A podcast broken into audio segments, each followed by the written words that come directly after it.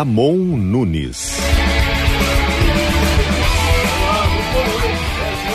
10 horas 11 minutos depois do clássico Caju, Caxias e Juventude, clássico movimentado com lances polêmicos, transmissão da Rádio Gaúcha, grande equipe da Gaúcha Serra. Nós vamos chegando com o Estúdio Gaúcha. Informação e esporte, claro, juntos no fim de noite da Gaúcha. Muito obrigado pela tua audiência, pela tua companhia. Nós vamos juntos até meia-noite. Começamos 10 e 10, não tem problema algum. Temos muito espaço para trazer todos os destaques dessa noite para você. Lembrando sempre que o Estúdio Gaúcho é para Santa Massa. Isso muda o seu churrasco. Lojas Quero Quero, fazer parte da sua vida é tudo pra gente. Vem pra Claro e faça seu multi do seu jeito. Claro, você merece o novo. Escolha o Cicred, onde o dinheiro rende um mundo melhor. Yara, fertilizantes Yara Vita, transformam sua lavoura. Olha a dica, hein? Visite o parador do Grupo Yes em Xangri-Lá e aproveite suas férias para sair de carro novo. Além disso, Espaço Luz, energia e você juntos por um mundo melhor. E praia, verão e KTO. Vem para onde a diversão acontece, kto.com. Hoje, terça-feira, dia 27 de fevereiro de 2023, temperaturas agradáveis, tanto aqui em Porto Alegre como pelo restante do estado. Agora na capital gaúcha faz 24 graus. Em Caxias, na Serra, onde tivemos o clássico Caju, nesse momento 19 graus. Em Santa Maria, também 24. Em Pelotas, lá no sul do estado, 23 graus. Em Rio Grande, mais ao sul ainda, também 23 temperatura bastante amena no sul do estado. Em Uruguaiana, neste momento, 22 graus. Pelo nosso satélite aqui mostra chuva em Uruguaiana. Em Passo Fundo, no norte do estado, 20 graus nesse momento. Não há chuva por lá.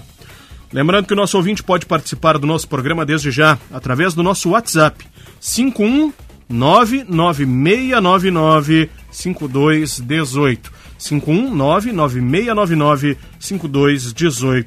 Já provoco aqui os nossos ouvintes lá de Uruguaiana para que mandem mensagens sobre como está o clima por lá. Se a chuva é forte, se é fraca ou se nem choveu aí na sua região em Uruguaiana. Para começarmos o nosso programa, nós vamos falar com o Cléo Kuhn para atualizar a previsão do tempo. Diga lá, Cléo, como é que fica o clima nesta quarta-feira? Boa noite.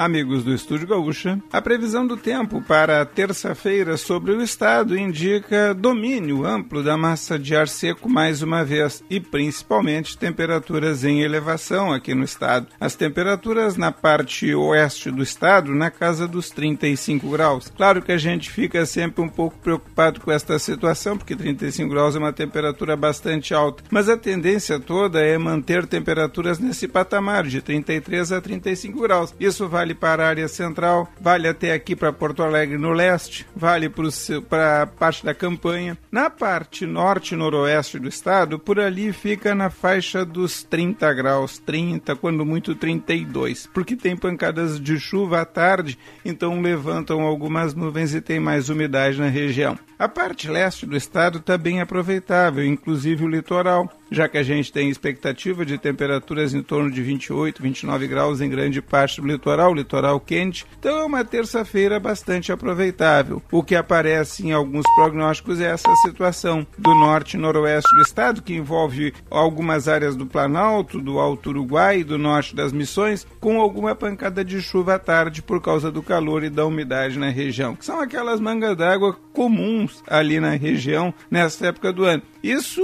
não traz aí grande quantidade de umidade para o solo, mas vai ajudando a manter um pouco mais a umidade na região. Outras áreas seguem com o tempo bastante seco, lamentavelmente. Na quarta-feira, a gente tem uma situação um pouco melhor. A estabilidade à tarde ela se espalha, se não por todo, por grande parte do estado, porque a gente segue com temperaturas de 35 a 33 graus. E, como eu digo sempre, o fato de manter a temperatura alta é fundamental para a gente pensar em pancadas de chuva. Então, vamos ficar atentos. Na quarta-feira de tarde e na quinta-feira de tarde tem pancadas de chuva, não em todo o estado, mas em várias partes do Rio Grande do Sul. Obrigado, Cleocum, trazendo a previsão do tempo já para os próximos dias. Os nossos ouvintes são demais, né? Nós provocamos aqui, através do nosso programa, os ouvintes lá de Uruguaiana mandarem mensagens. Olha, pelo menos uma dezena de mensagens de lá chegou aqui. Boa noite, amigos. Aqui no bairro Santana não choveu. Estava o tempo com relâmpagos para o lado sul, mas ainda não choveu. É o Alexandre lá de Uruguaiana. Em Uruguaiana não está chovendo alguns relâmpagos, temperatura bem agradável. Silvio Fernandes, lá de Uruguaiana. Se tem algum ouvinte aí pelo interior de Uruguaiana, onde choveu, né? Pode mandar mensagem também sem problema nenhum. Nós vamos monitorando a chuva por aqui. O Paulo lá do Laranjal em Pelotas mandou mensagem, mandou uma boa noite para todos, falando do jogo aqui ainda, do futebol. Caxias e Juventude 2 a 2 O outro jogo que nós tivemos hoje pelo Gauchão foi São José 1, São Luís 0.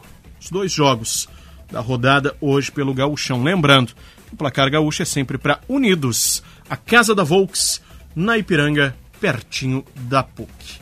10 e 17. Nosso assunto agora é educação. Educação e política.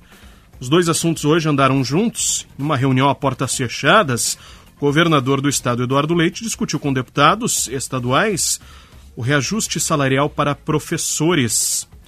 Rafael Fávero, qual foi a solução encontrada? O que ficou definido dessa reunião? Boa noite. Boa noite, Ramon, amigos e amigas da Gaúcha. Logo após a reunião, Ramon, o secretário-chefe da Casa Civil, Arthur Lemos, nos confirmou que o governo do estado pretende protocolar imediatamente o projeto de lei que trata do reajuste salarial para os professores. Isso pode ocorrer entre amanhã e quarta-feira. Depende apenas do término da redação do projeto. A legislação, que é proposta pelo governo do estado, também vai ser enviada para o CEPERS, o sindicato que representa a classe dos professores do estado. Entretanto, esse envio para o CEPERS não vai interferir no protocolo do projeto na Assembleia Legislativa. São situações paralelas. Participaram dessa reunião, que começou por volta das 5 horas da tarde de hoje, parlamentares de partidos com maior proximidade com o governo do Estado e também aqueles que se declaram independentes, de partidos como republicanos e também do Novo. Quem comandou o encontro no Palácio Piratini foi o governador Eduardo Leite. O governo do estado, Ramon, propõe um reajuste de 9,45% para o salário dos professores estaduais. O objetivo desse reajuste é adequar a remuneração dos professores ao piso nacional. O estado garante que todos os docentes vão ganhar no mínimo o novo piso nacional, que é de R$ 4.420,55 para 40 horas de trabalho semanais o índice proposto fica abaixo do que o CEPERS esperava, que era de 15%. Ali na saída do Palácio Piratini, a gente sempre pergunta para os deputados que estavam que estão saindo da reunião e aí vai aprovar, vai votar com o governo, vai votar a favor, vai votar contra. A maioria diz vamos analisar, mas a gente sabe que aqueles partidos que uh, compõem a base aliada do governo, PSDB, MDB, PP, o PTB, o Podemos, o PSB, o PDT e o União Brasil tendem a votar com certeza favorável a essa proposta enviada pelo governo do Estado. O Estado espera, Ramon, que a proposta entre em votação já em março. Porém, alguns deputados uh, acreditam que, devido à polêmica relacionada a esse tema, pode demorar um pouco mais a tramitação, ficando a votação para abril mas aprovado o projeto, o reajuste é retroativo a janeiro. O governador Eduardo Leite não atendeu à imprensa, como você disse, Ramon. A imprensa, a reunião foi fechada à imprensa, porém, durante a noite, o governo do estado enviou uma declaração do governador Eduardo Leite sobre o que foi tratado na reunião, Ramon. Nós temos condições de ouvir agora? Claro, podemos sim. Vamos lá então com o governador Eduardo Leite.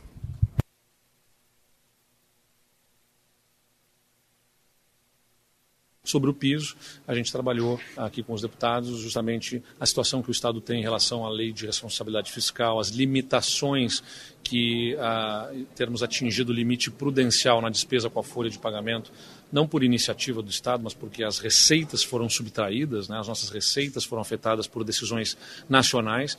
O Estado acabou tocando aí nesse limite prudencial da despesa com o pessoal sobre a sua receita, e isso nos estabelece limites de possibilidades de concessão de reajustes. Então, nós só podemos conceder reajuste daquilo que houver previsão em lei. E o que a lei prevê do piso é que nenhum professor possa receber menos que aquele valor. Então, não podemos dar reajustes para além deste valor que está estabelecido na lei. Inclusive, Ramon, isso afeta uma das possibilidades que foi levantada pelo CEPERS, que era de um projeto de lei separado para um reajuste aos demais servidores das escolas, aqueles que não são professores. Porém, o secretário-chefe da Casa Civil, Arthur Lemos, que conversou com os jornalistas ali na saída do Piratini, não confirmou essa possibilidade ainda, justamente por conta dessa questão da lei de responsabilidade fiscal, sob a qual o Estado está submetido. Um dos pontos mais antipáticos dessa proposta de reajuste para os professores, Ramon, é a chamada parcela de irredutibilidade, por meio da qual alguns servidores não vão receber a totalidade dos 9,45% de reajuste, mas apenas parte dessa porcentagem em função de vantagens acumuladas ao longo da carreira do magistério. Para finalizar, apenas registrando que o tema da Educação tomou a maior parte da reunião, como não poderia ser diferente, mas numa segunda etapa, digamos assim, do encontro, também o governo do estado expôs alguns dados sobre a estiagem e também uh, falou para os deputados sobre as ações que o governo tem tomado para combater essa, essa situação que também é bastante crítica no estado, Ramon. Hoje foi um dia de muitos assuntos pela capital federal, muito trabalho para nossa repórter Samantha Klein, que está por lá.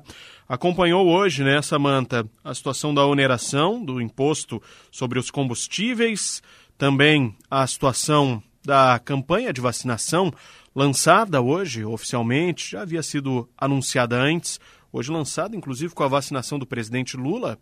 E também, Samantha, sobre o imposto de renda.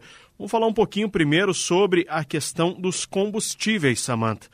Não será uma tarefa muito fácil para o governo definir sobre isso, mas já se sabe que sim, teremos a aplicação novamente um imposto federal, né? Boa noite.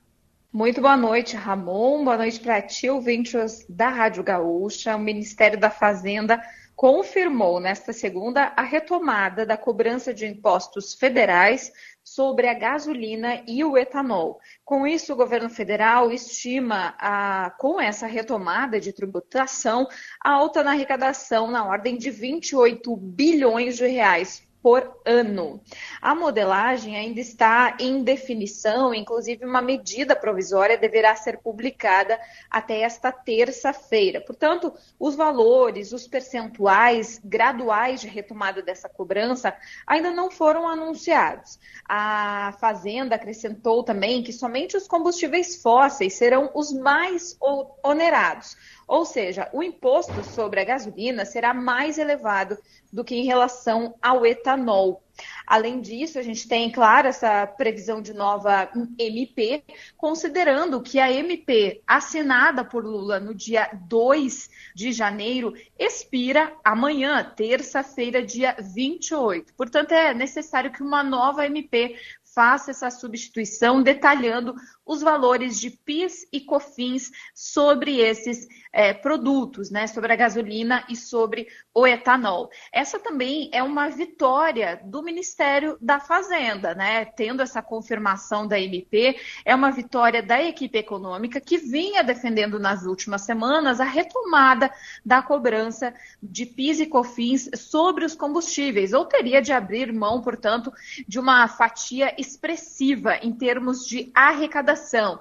Ao mesmo tempo, também é uma derrota para a ala política, que vinha defendendo que uma reoneração sobre os combustíveis ocorresse somente depois de abril e do estabelecimento de uma nova política de preços acerca dos combustíveis, o que só acontece a partir da oficialização da nova presidência da Petrobras e também da composição do Conselho de Administração da companhia. Pois é, uma situação que ainda vai levar um tempo, né? Apesar dessa desoneração ter que entrar em vigor em 1 de março, ou melhor, da oneração ter que entrar em vigor em 1 de março por essa indefinição, mas é uma situação que não se encerra por agora, né, Samanta?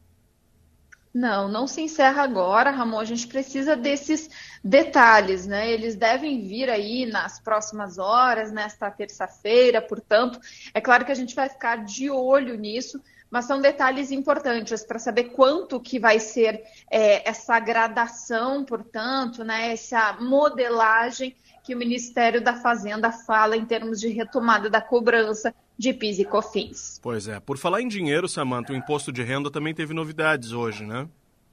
Isso. Eu acho que uma das principais e que já era esperado, mas que realmente o novo teto, ainda que estabelecido a partir de maio, valerá somente para a declaração do ano que vem. Novo teto ali é de R$ 2.112, mas na prática ele vai chegar até R$ 2.640, o equivalente a dois salários mínimos, porque será aplicado um desconto automático de 528 reais sobre o imposto a ser pago.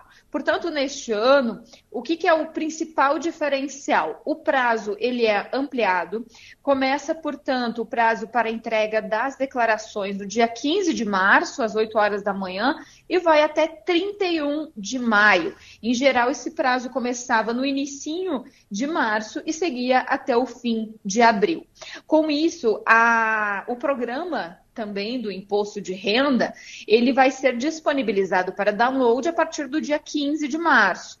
E aí você vai ter a possibilidade de utilizar a declaração pré-preenchida. A expectativa da equipe econômica, né, da Receita Federal, é de que 25% destas declarações sejam é, preenchidas, o que facilita a vida do, do, do, da pessoa que tem que fazer esta declaração, né, dos contribuintes Sim. que precisam declarar, e também a gente segue ali com aquele mínimo, né, quem recebeu rendimentos tributáveis acima de R$ 28.500 ao ano precisa fazer a declaração. Ah, uma das novidades aqui é que quem tiver, por exemplo, é, solicitar a, a, retomada daqueles recursos, né, a restituição que vai ser paga em cinco uh, lotes, como geralmente acontece todo ano, quem pedir em PIX também vai ter aí é, prioridade no recebimento. Que coisa, pois é. Governo usando, né, usando a, a modernidade, a tecnologia a seu favor e para o cidadão e para incentivar também né, o uso por parte do cidadão. Bom, Samanta, falando agora de vacinação, hoje tivemos lançamento de campanha com o vice vacinando o presidente. Foi no posto do Guará, num posto de saúde do Guará, que fica a cerca de 30 quilômetros da região central de Brasília. Foi lançado o Movimento Nacional pela Vacinação. Isso já era esperado, né? O governo já tinha anunciado essa campanha nacional de vacinação, o que inclui, claro, o principal neste momento é a dose de reforço com a vacina bivalente da Pfizer, mas é claro que o governo está estimulando também que outras vacinas sejam aplicadas. Lula, inclusive, pediu que as famílias vacinem suas crianças ou os idosos pelos quais são responsáveis e pediu que as pessoas não caiam no negacionismo. Lula acabou sendo vacinado por Alckmin, foi a sua quinta uh, dose contra a Covid. Ele fez questão de demonstrar o, o seu cartão de vacinação, que faz uma alusão, então, óbvia, ainda que sem citação, a Bolsonaro, que teve seu cartão de vacinação é, colocado sob sigilo e que vai ser aberto, portanto, pela CGU.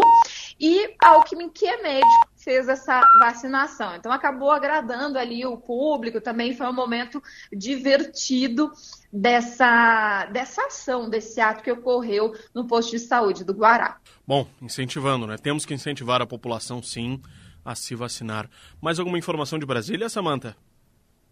A gente tem também a visita do enviado dos Estados Unidos para o clima, John Kerry, que se reuniu, portanto, no Itamaraty, se reuniu com o vice-presidente Geraldo Alckmin, com outras autoridades, como Marina Silva, e a discussão desta reunião foi realmente a reafirmação do Brasil com comprometimento em relação às mudanças climáticas. E, claro, está em acerto também a adesão dos Estados Unidos ao Fundo Amazônia e os valores, né? Inicialmente foram iniciados 50 milhões, isso lá na viagem de Lula a Washington a gente ficou sabendo deste valor, mas esse valor eventualmente pode ser um pouco maior também, Ramon. Pois é.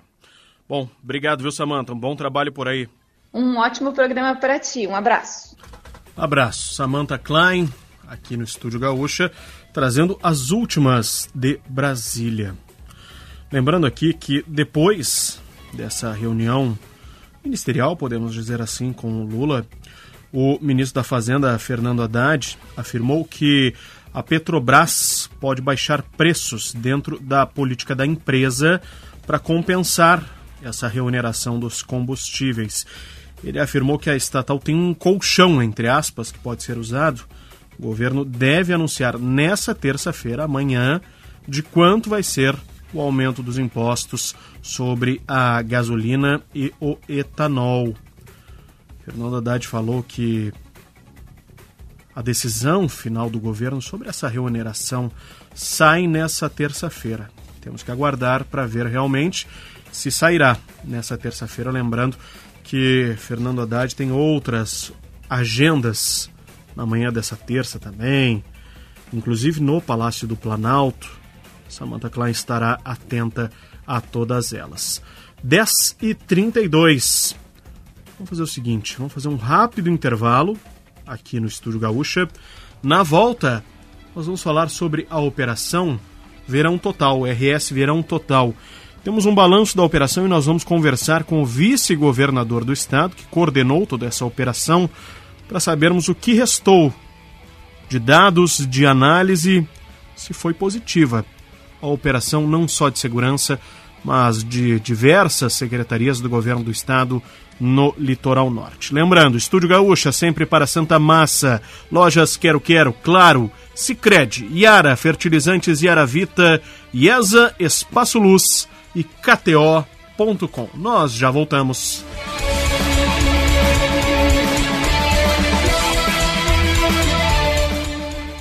Escavadeiras, líder de mercado, força e giro zero, tem engate rápido, só soluções e amar.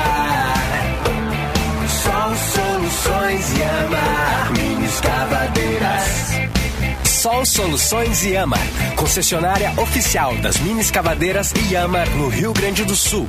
Sol Soluções Yamar. Mini escavadeiras.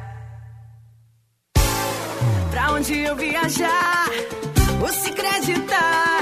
Férias na serra, no mar, em todo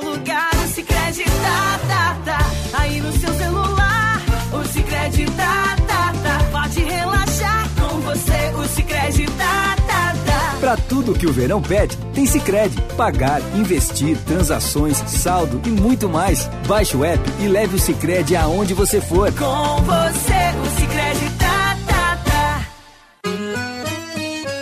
Ouvi dizer que a Lojas Quero Quero agora é uma loja infinita que tem de tudo pra construir e decorar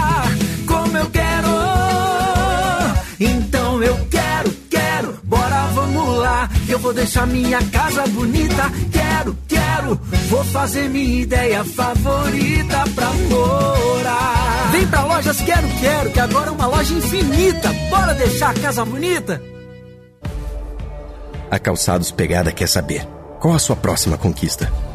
Viver novas experiências e encarar desafios? Nós vamos com você. A Pegada tem calçados masculinos, femininos e infantis, com muito conforto e qualidade, para você se sentir bem onde estiver. Conheça a coleção Pegada nas melhores lojas do país. Ou acesse o Instagram, arroba Pegada Shoes e o site pegada.com.br. Pegada, a marca da conquista. Grupo IESA apresenta Novo Fiat Fastback, o SUV coupé da Fiat. Venha fazer um test drive e sinta toda a emoção de um SUV esportivo e aproveite as condições especiais da IESA Fiat. Taxa zero, super avaliação do seu usado e todas as versões à pronta entrega. Isso mesmo, taxa zero no Fastback é na IESA. O melhor da Fiat está na IESA. Grupo IESA, vamos juntos. No trânsito escolha a vida. Cachaça Sete Campos de Piracicaba, produzida com canas selecionadas e fermentadas com leveduras naturais. O resultado faz da cachaça Sete Campos de Piracicaba a melhor cachaça do Brasil. Embalagem vidro e PET. Eu disse Sete Campos de Piracicaba, a melhor cachaça do Brasil. Mas por favor, beba com moderação e se dirigir, não beba.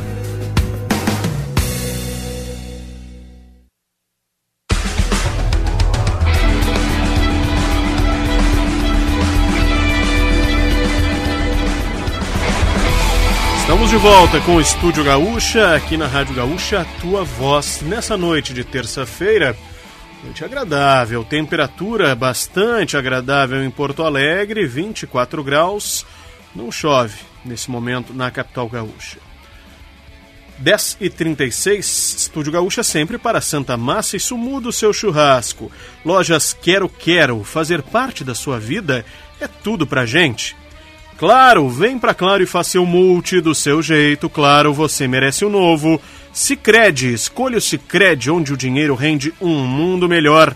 Yara Fertilizantes e Yara Vita transformam a sua lavoura. Visite o parador do Grupo IES em Xangri-Lá. Aproveite suas férias para sair de carro novo, que tal, hein? Espaço Luz, Energia e você, juntos por um mundo melhor.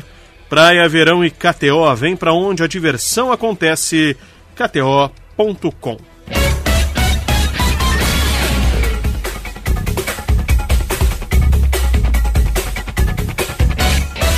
Bom, agora aqui no Estúdio Gaúcho nós vamos falar sobre a Operação RS Verão Total.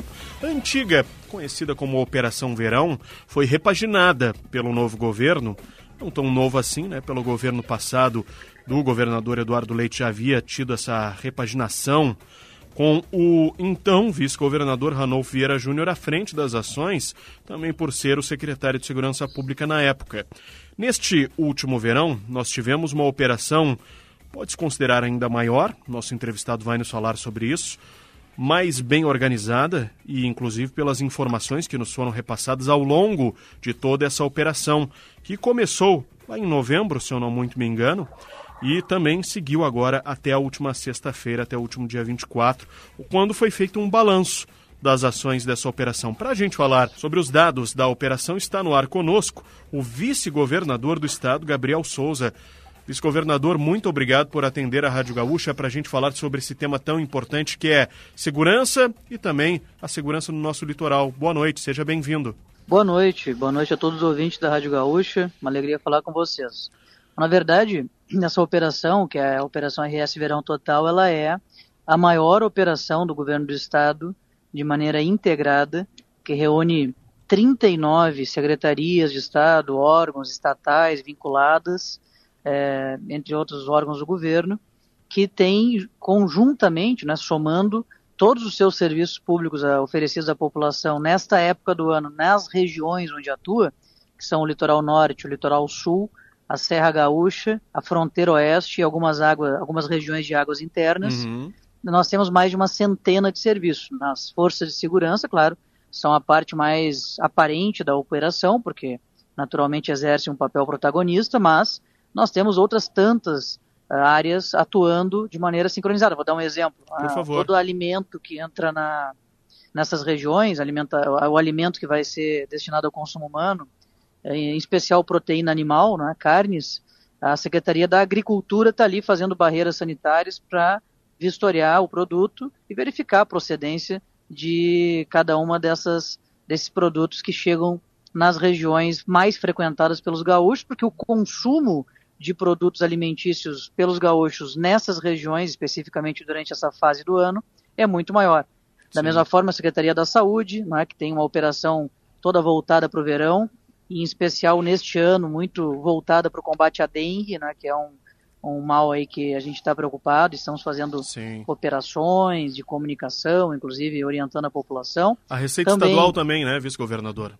A Receita Estadual, exatamente, né, através da Secretaria da Fazenda, a questão, a Metroplan, que atua sobre uhum. uh, o transporte de passageiros, não é, de turismo, de ônibus, vans de turismo que estão ali circulando. O DAIR também, dentro da sua competência, faz a mesma coisa. E assim por diante. Então, são várias secretarias de Estado, Secretaria do Turismo, Secretaria do Esporte e Lazer, o Banrisul, uh, melhorando a, a, qualidade do atendimento, a quantidade né, e a qualidade do atendimento de suas agências e postos avançados. A Corsan, que, que antes do verão começar, tem que se preparar para não faltar água, uhum. o consumo de água aumenta exponencialmente, e assim por diante. Então, é a maior operação do governo do estado, né, que é realizada nesta época do ano, no verão, nestas regiões às quais me referi, e que envolve o maior número de órgãos públicos por tanto tempo, é? de maneira sincronizada. Nossa função aqui, é, incumbido que fui pelo governador Eduardo Leite de coordenar essa operação, é, como diz o nome, coordenar todo esse processo, né, para que haja, haja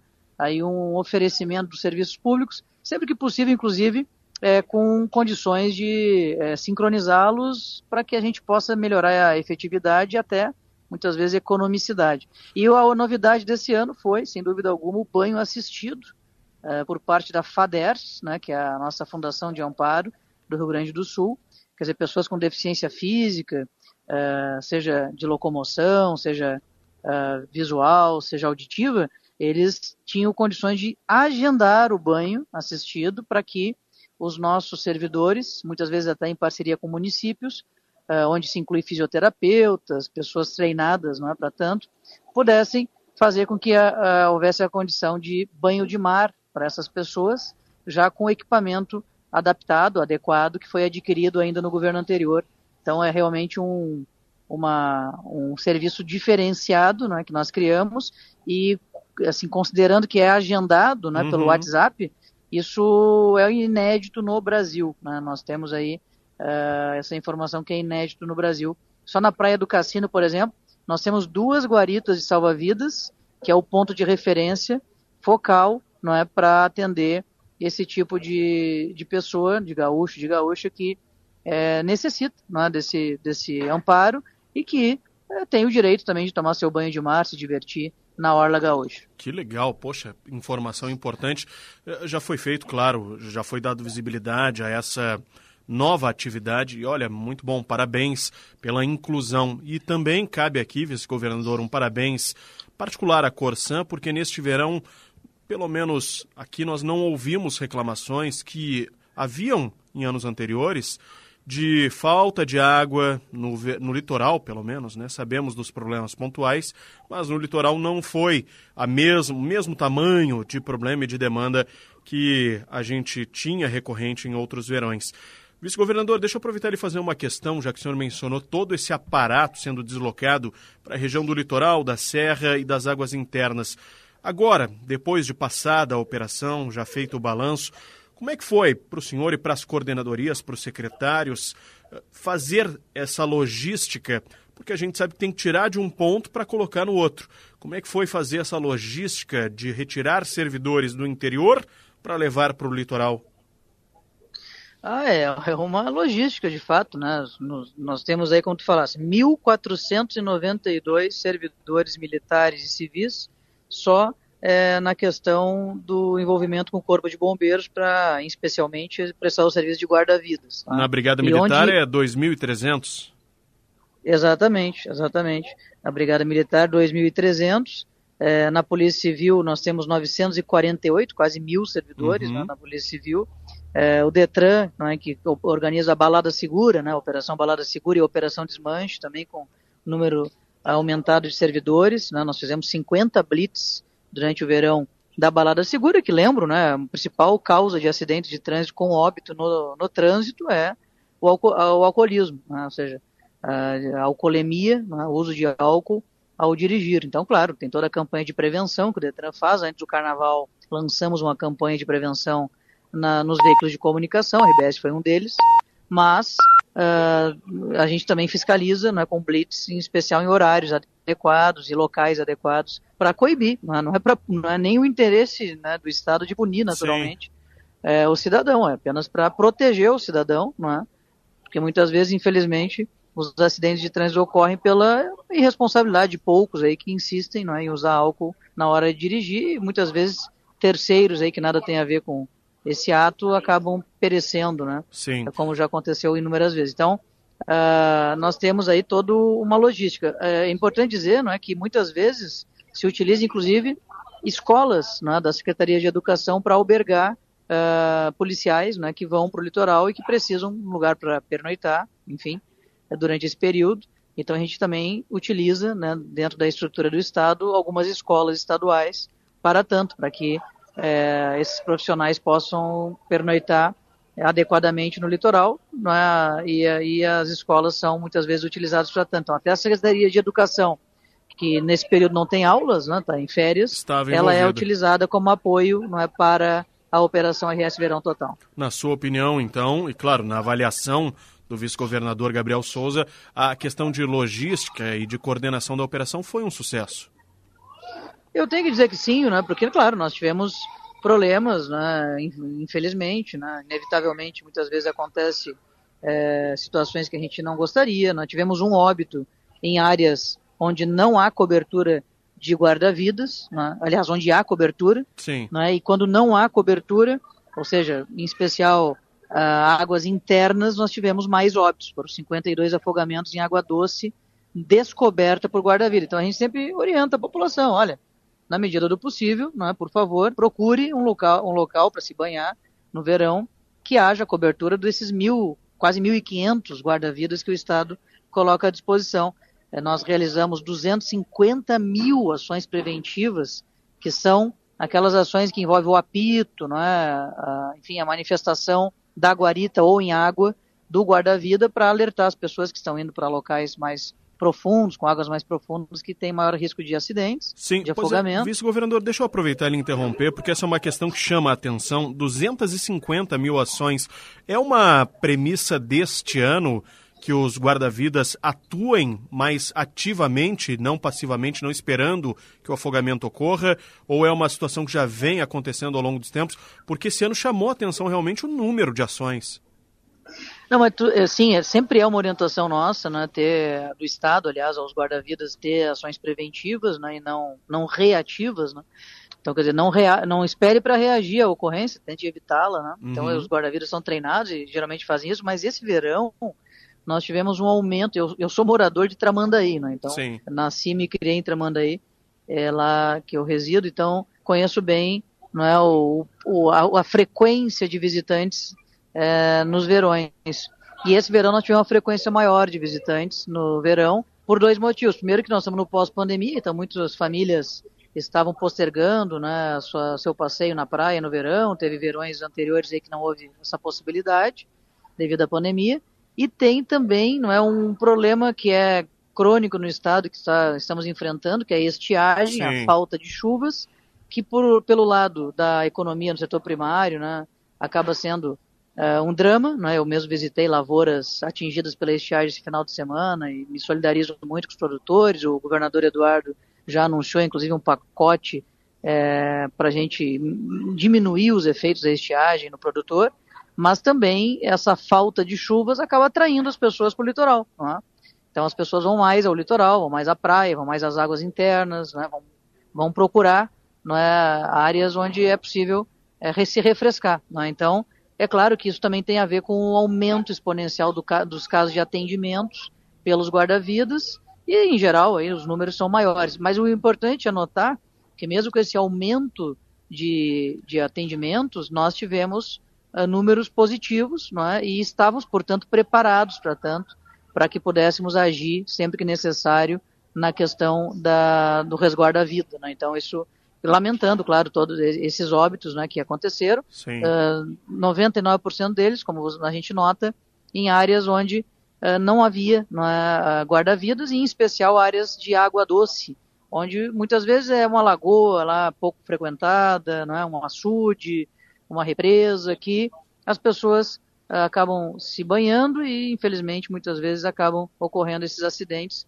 é, que levam a, a vitimar é, outras pessoas, mas que o Estado daí não está lá para protegê-las. É? Então, Sim. a gente sempre recomenda, novamente, que procure não é, fazer o seu lazer em áreas onde tenham guarda-vidas, são várias áreas, né? inclusive em águas doces, né? água doce na Costa Doce, no interior do estado, na fronteira oeste, na, no litoral sul, no litoral norte, porque aí nós vamos estar preparados. E nesse ano, na edição do ano que vem, nós vamos ter mais locais de guarda-vidas, nós estamos ainda estabelecendo um número, mas já tem algumas localidades que já determinei lá para o Corpo de Bombeiros para a gente poder ter mais ações de preventivas de guarda-vida, com guarda-vidas instalados, nesses locais onde atualmente são descobertos. Uma boa notícia, esse mapeamento é muito importante. Nós estamos conversando aqui com o vice-governador do estado, Gabriel Souza, que gentilmente atendeu a Rádio Gaúcha para a gente falar sobre um balanço da operação RS Verão Total. Uh, Vice-governador, aproveitando essa questão do balanço, deixa eu lhe fazer uma questão que é dividida em duas. O senhor mencionou a área do turismo no litoral e nós mencionamos também a questão dos salvamentos e, claro, acidentes de trânsito também que o Detran tem registrado, que aumentaram também devido à maior presença de pessoas na área litorânea. O senhor já conversou com alguém do setor do turismo e com alguém do setor de segurança e transportes e trânsito, enfim, para o próximo verão, para a gente ter um talvez um aumento de atenção nessas áreas, para que o turismo seja melhor. Uh, difundido, seja melhor preparado, para que a situação do trânsito também, enfim, para que nós possamos avançar e evoluir nessas áreas? Sim, a tua pergunta é muito boa, porque exatamente este tema foi uh, objeto de uma, uma ou outra reunião que eu tive ainda no mês de fevereiro, porque agora nós estamos interessados em saber quais são as regiões do, dessas, destas regiões, que são as áreas dessas regiões onde há maior incidência de acidentes de trânsito e também de salvamentos né, em água. Uhum. Então, uh, o que acontece? Nós vamos fazer mapa de calor agora, né, sobre, assim como já acontece na segurança pública em crimes, é, homicídios, feminicídios, latrocínio, rouba pedestre, rouba veículo, furtos e tal. Já temos esses dados compilados numa plataforma chamada GSEG, e a ideia é, no futuro, termos também esses outros dados, no que tange acidentes de trânsito, Ramon, e também uh, operações de salvamentos, uh, afogamentos, etc., em água, porque aí nós saberemos quais são as regiões onde isso é mais suscetível, as áreas onde isso é mais suscetível, e ali fortalecer a presença do Estado. Exatamente nesse sentido que nós também iremos planejar, que é uma forma, é uma, um instrumento, uma ferramenta de planejamento, né? que também faz parte aqui da nossa tarefa, né? que, a qual foi incumbido pelo governador Eduardo, de coordenação dessa operação, porque aí conseguimos olhar como eu digo, na floresta e entender onde que temos que atuar é? a partir da interação maior, integração maior dos órgãos de segurança, das secretarias de Estado e órgãos vinculados que participam da operação, e assim melhor atender o gaúcho e a gaúcha, o cidadão e a cidadã que estará nessas regiões durante o período do veraneio. Vice-governador, nós já estamos encerrando, mas aproveitando a sua presença aqui no Estúdio Gaúcha, vamos falar um pouquinho sobre as rodovias do litoral. A RS 407, na chegada já a Xangri-Lá, Capão da Canoa, está em obras, está em fase final de obras. E nós temos também a Estrada do Mar, vice-governador, que é preciso uma atenção, alguns buracos, falta de sinalização. Há alguma previsão de melhoria nessa área? O senhor pode nos adiantar alguma coisa? Sim, eu hoje de manhã estive ainda em Capão da Canoa entregando equipamentos para o Hospital Santa Luzia, né, que é o hospital da cidade, que atende a região, e passei pela RS 407, para quem não está localizado, é a entrada de Capão da Canoa e Xangri-Lá, quem vem pela Estrada do Mar, e essa mesma rodovia leva até a BR-101, né, que sai lá na localidade de Morro Alto, que fica no município de Maquiné. Isso. Você pode acessar a BR-101. Ou vir pela 101 para o litoral, ou voltar do litoral pela 101 através dela. No trecho entre Estrada do Mar e Capão da Canoa, Avenida Paraguaçu, nós estamos duplicando a parte que é do território de Capão da Canoa. Por quê? Isso. Porque nós fizemos um convênio com o município de Capão da Canoa, passamos o recurso estadual para o município e o município está executando. Agora o projeto da outra parte que compreende o município de Xangri-Lá está pronto, a prefeitura de Xangri-Lá fez o projeto, também vamos fazer o convênio com a Prefeitura de Xangri-Lá, passar o recurso do município de Xangri-Lá, que fará a obra dando continuidade. Ali vai ter ciclovia, vai ter travessia de pedestre, vai ter macro e micro drenagem, iluminação pública, não é? toda um, um, uma estrutura para diminuir os, os, acidentes e também dar maior mobilidade para aquela região tão importante. E na ponta ali da Estrada do Mar, então, teremos que ter um viaduto, não é? que também pretendemos fazer, nós já com um projeto eh, de engenharia em avançado estágio, eh, para que a gente possa colocar em licitação esse viaduto, que é a intersecção entre a Estrada do Mar e a RS 407. Além disso, nós já passamos o recurso da ponte Tramandaí-Imbé, ou Imbé-Tramandaí, né, a depender de quem olha, uh, para o município do Imbé, que está fazendo todos, o primeiro projeto já está pronto, que é o projeto de concepção, posteriormente nós seremos agora em andamento, estamos em andamento com o projeto é, ambiental, licenciamento ambiental, os demais projetos executivos, para depois colocar em licitação. Esse dinheiro está depositado na conta específica desse convênio lá no município do Imbé. São 37 milhões de reais já depositados desde o ano passado, já no município do Imbé. Uma obra importantíssima ali para a região, que tem um longo congestionamento todo verão para quem tenta atravessar o rio Tramandaí. Né? E além disso, nós estamos asfaltando a Interpraias, ali no Arroio do Sal. Sexta-feira fui inaugurar o trecho Interpraias Norte, município de Arroio do Sal, no, exatamente ali no balneário chamado Serra Azul, que é um balneário que está entre Arroio do Sal e Torres, então aquela rodovia que é importante, né, ali para a mobilidade do litoral também, que é uma alternativa à Estrada do Mar, também em asfaltamento ali em obras, já entregamos um, um trecho nessa sexta-feira. E no Imbé ainda, quase esqueço, duplicação da Avenida Paraguaçu, que na verdade ali é um trecho que compreende uma RS, RS 786. Uhum. Nós estamos duplicando o trecho ali no supermercado Assum, né, na Avenida, uh, se não me engano, Rio Grande, até uh, o trevo da, da, de Santa Terezinha, que é uma obra super importante também de mobilidade para quem sai do Imbé e vai em direção à Estrada do Mar. E depois nós vamos ter outros projetos ali para melhorar o balneário Imara, também já estão em obras, né, uma pavimentação, além de outras pequenas obras que estão acontecendo, e claro, também cuidando da manutenção das rodovias, é verdade, a Estrada do Mar tem algum trecho outro que precisa de manutenção, agora com o novo plano estadual, a atualização, aliás, do plano de obras em rodovias, que o governador Eduardo vai aprovar nas próximas semanas, nós vamos ter o reinício aí de obras importantes de conservação, onde se inclui a Estrada do Mar ali no, no, no, na região do litoral norte. Vice-governador, para nós encerrarmos, não posso deixar de aproveitar a sua presença por aqui para questioná-lo sobre agora o futuro né, deste ano como vice-governador. A operação RS Verão Total encerrada. Qual é o próximo passo agora? Qual é o próximo trabalho que lhe foi incumbido? Sabemos que o seu partido está na base do governo, tem essa questão agora do reajuste dos professores. O senhor vai também conversar com os deputados? para ver essa questão do reajuste e outras matérias também? É, é uma missão do vice-governador? É, tivemos hoje à tarde uma reunião com a base aliada, muito produtiva. O governador Eduardo apresentou ali a proposta de reajuste, mais um reajuste para o magistério gaúcho. No, no, início do governo anterior, uma professora 40 horas na ativa, contrato emergencial com graduação, recebia em torno de R$ 2.500. Se vier a ser aprovado esse reajuste, vai passar para R$ 4.600 o seu salário. Né? é, está atualmente em 4.200. Era 2.500, foi para 4.200, pode ir a 4.600 agora com esse reajuste. Nós temos aí é, uma série de, de, reajustes que ainda serão dados no, no, governo a partir do piso nacional do magistério, né? Então, todo ano esse piso é atualizado e, em tese, o Estado, tendo condições financeiras para tanto, é, tem o dever de cumpri-lo.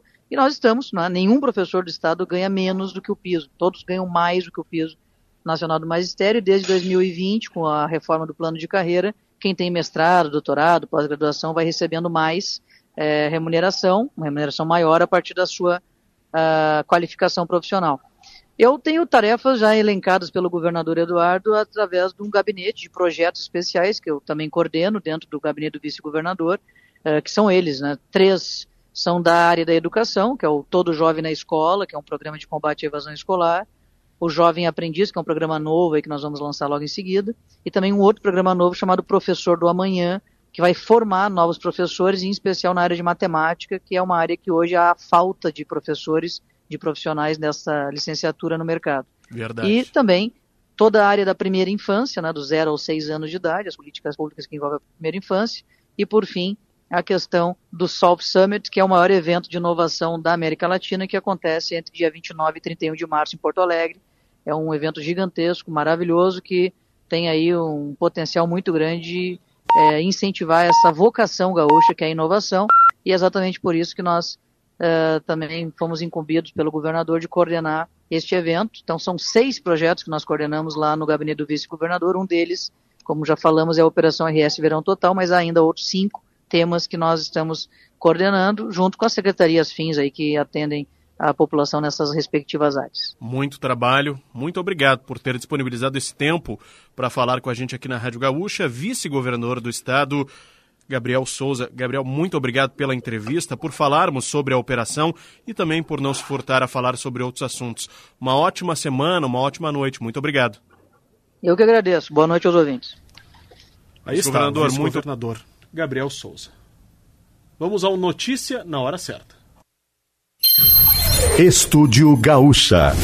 Parceria Santa Massa, Lojas Quero Quero, Claro, Sicredi, Iara, Grupo IESA, Espaço Luz e KTO.com.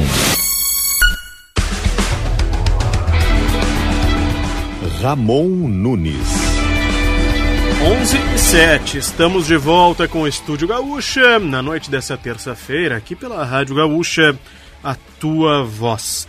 Lembrando, ficha técnica do nosso programa tem na direção, produção, a Vitória Fagundes, na técnica o Ismael Cavalheiro, na central o Wilson Vieira, nas gravações o Guilherme Germano e o Guilherme Vivian. A temperatura em Porto Alegre nesse momento é de 23 graus. 23 graus agora na capital gaúcha. Caxias do Sul faz 19. Santa Maria segue com 24 graus. Por enquanto é a temperatura mais alta que nós temos aqui no estado. Pelotas e Rio Grande também 23 e Passo Fundo, lá no norte do estado, 19 graus neste momento.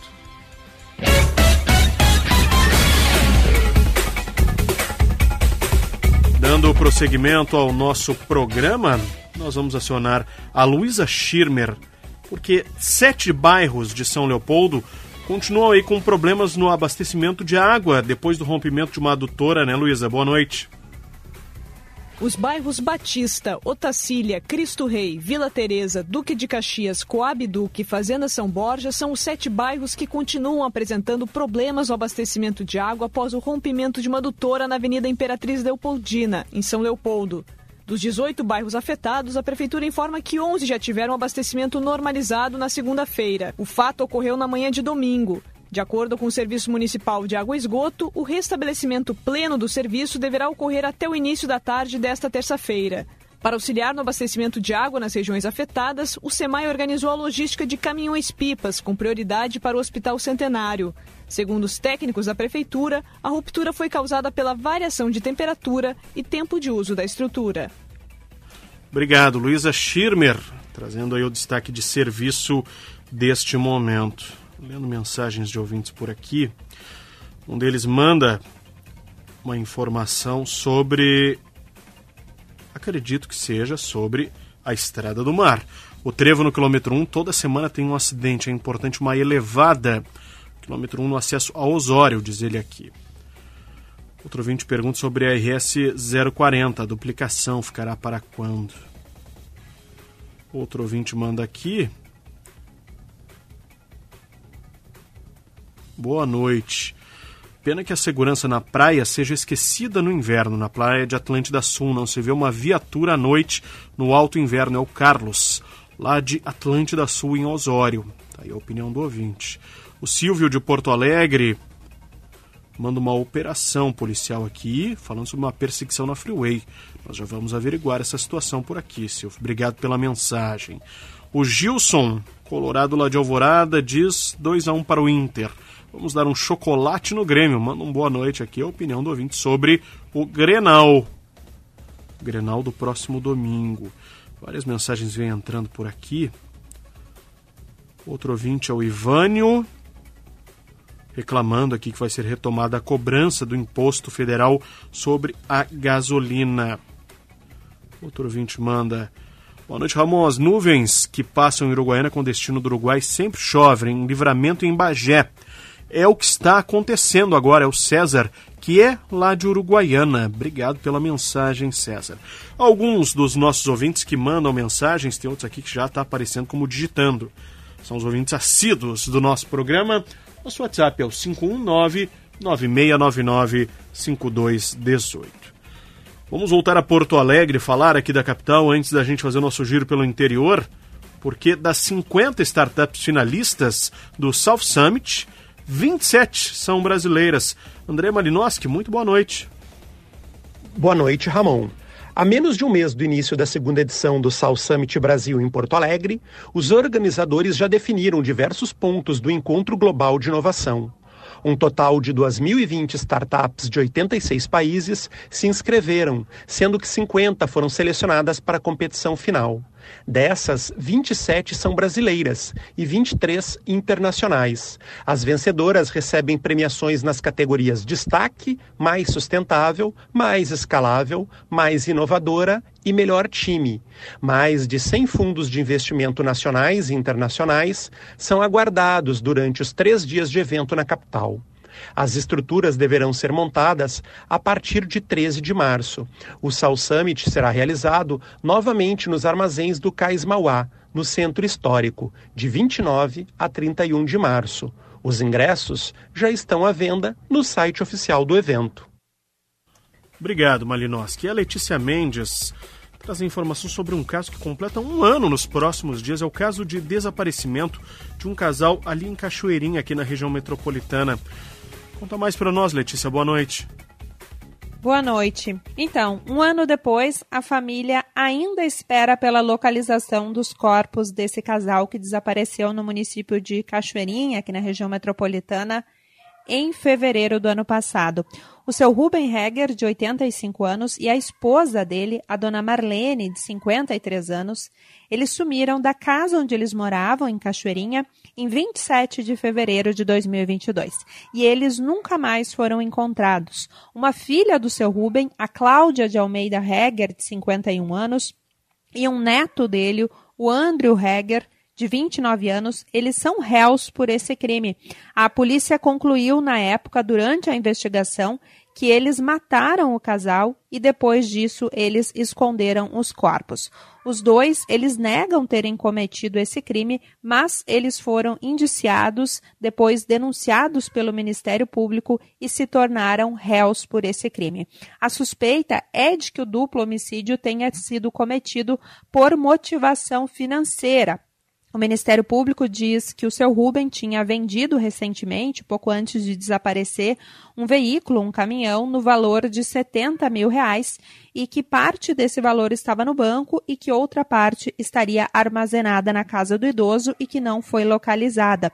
E o Ministério Público diz também que esse homicídio pode ter sido motivado por desentendimentos anteriores entre os réus, portanto, a filha e o neto, e esse casal que segue desaparecido. Tanto a Cláudia como o Andrew, eles chegaram a ser presos ao longo desse processo, da investigação e do processo, mas atualmente a Cláudia ela está em prisão domiciliar e está sendo monitorada com o uso de tornozeleira eletrônica.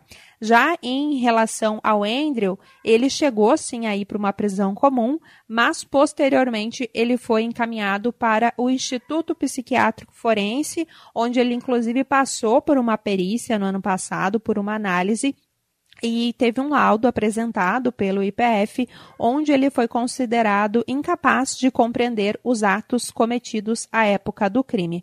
Mas, apesar disso, ele segue respondendo ao processo, o processo continua em andamento na Justiça de Cachoeirinha e ele continua internado no Instituto Psiquiátrico Forense aqui em Porto Alegre.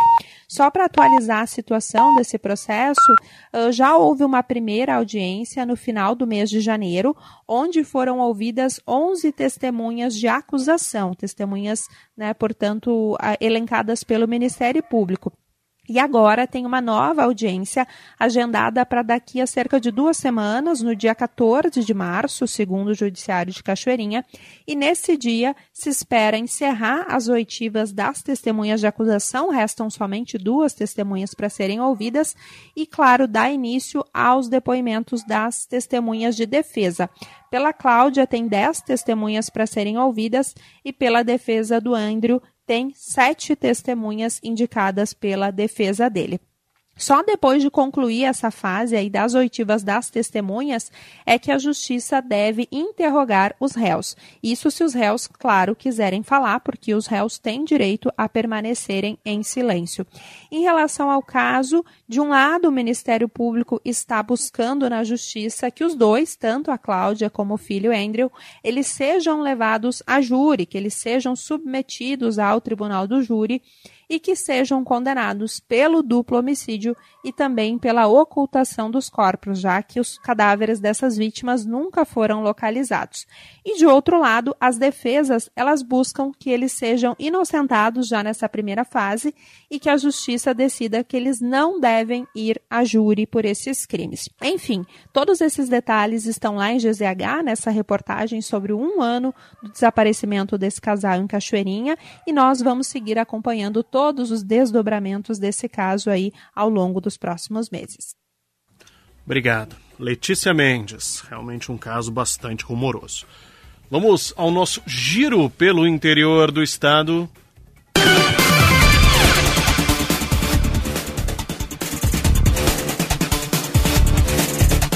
Sobre o caso de trabalho semelhante à escravidão na Serra, uma informação de hoje já trazida durante a tarde pelo nosso repórter Humberto Treze e agora ampliada pela nossa repórter da Gaúcha Serra, Vitória Leitsky, brigadianos são investigados por suspeita de acobertamento desse trabalho análogo à escravidão. Vitória, boa noite. Boa noite, Ramon, e a todos que nos escutam. Nos depoimentos prestados às autoridades, alguns trabalhadores que fugiram disseram ter sido espancados e ameaçados de morte por brigadianos.